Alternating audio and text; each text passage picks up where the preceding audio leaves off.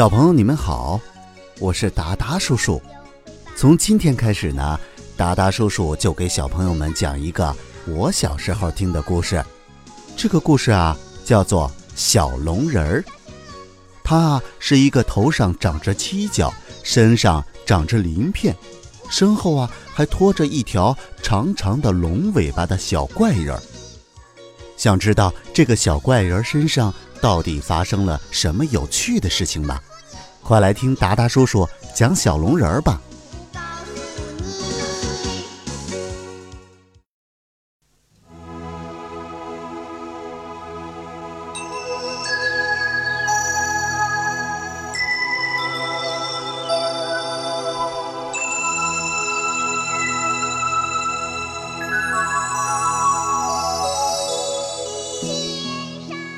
一天夜里，小龙人做了一个梦。梦境里，翠翠婆婆真的来到了他的面前。翠翠婆婆告诉小龙人儿，做好事不能只做一半，要肯付出代价才行。小龙人在三个伙伴的帮助下，忍痛割下自己的一片龙角。笨鸟靠着这片龙角的灵气，终于学会了说话。孩子们欢呼着，可以接翠翠婆婆回来了。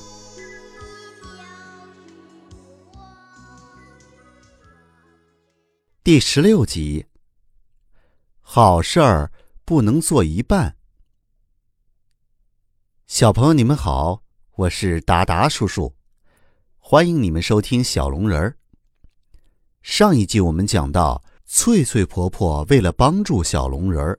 替鹦鹉鸟去了王爷爷家里，三个孩子为了能把翠翠婆婆接回来，就加紧的训练鹦鹉鸟。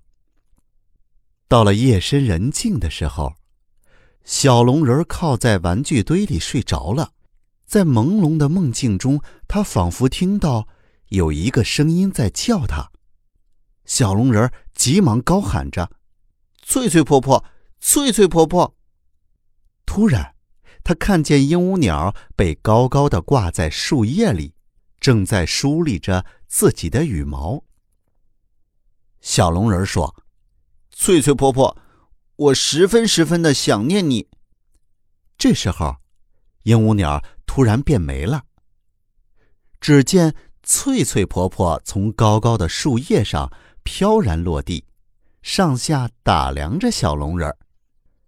小龙人放开嗓门叫着：“翠翠婆婆，翠翠婆婆！”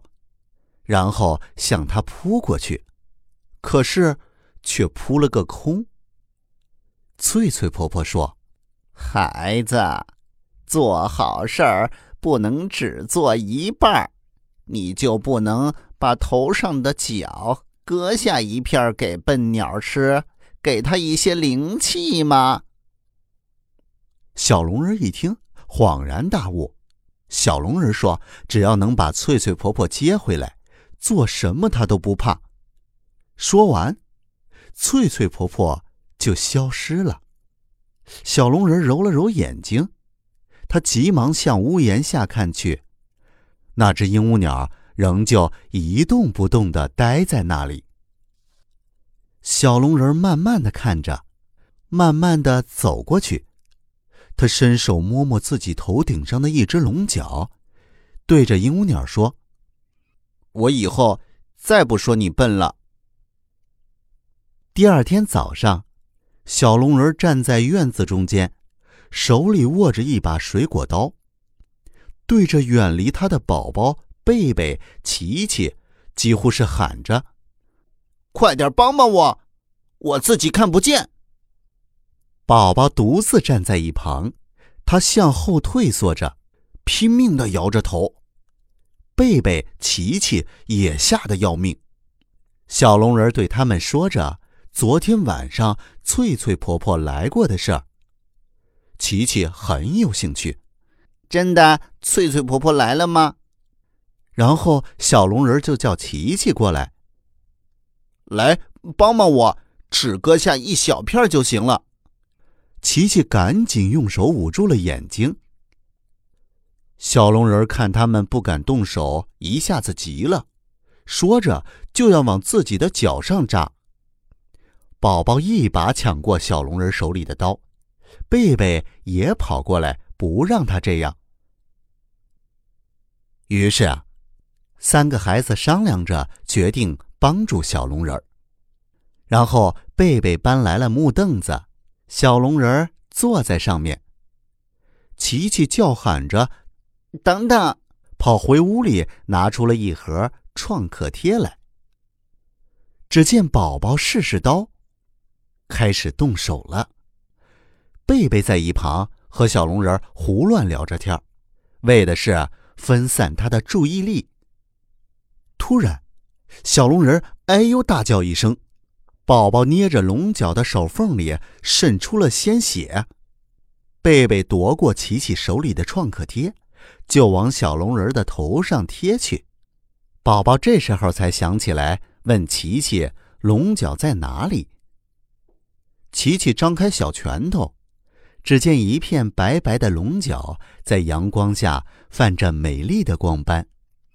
这下终于可以接翠翠婆婆回来了，孩子们高兴的欢呼起来。鹦鹉鸟吃了小龙人的龙角之后，也变得聪明起来。于是孩子们就去找王爷爷，准备把鹦鹉鸟换回来。王爷爷哼着小曲儿走在路上，他突然发觉宝宝他们跟在他身后，他发火了：“这孩子围着我干嘛？别把我的宝鸟给吓跑了！”这时候。小龙人拎着另一只鹦鹉鸟，像大人似的，尽可能把鸟举得和王爷爷的一样高。王爷爷奇怪的观察着，嘴里嘟囔着：“孩子家哪儿弄的鹦鹉鸟？”王爷爷对这只鹦鹉鸟产生了很大的兴趣。那孩子们能不能把翠翠婆婆给换回来呢？咱们下期再说。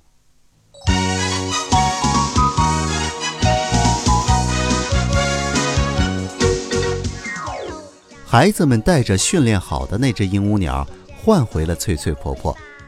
翠翠婆婆说：“小龙人已经做完了三件好事儿。”翠翠婆婆说：“小龙人已经做完了三件好事儿，中秋午夜十二点，他就可以变成人了。”午夜十二点，钟声响过，小龙人儿真的变成了人。可是令小龙人不高兴的是，头上那对龙角还在，要去掉这龙角，还要靠他自己去努力。我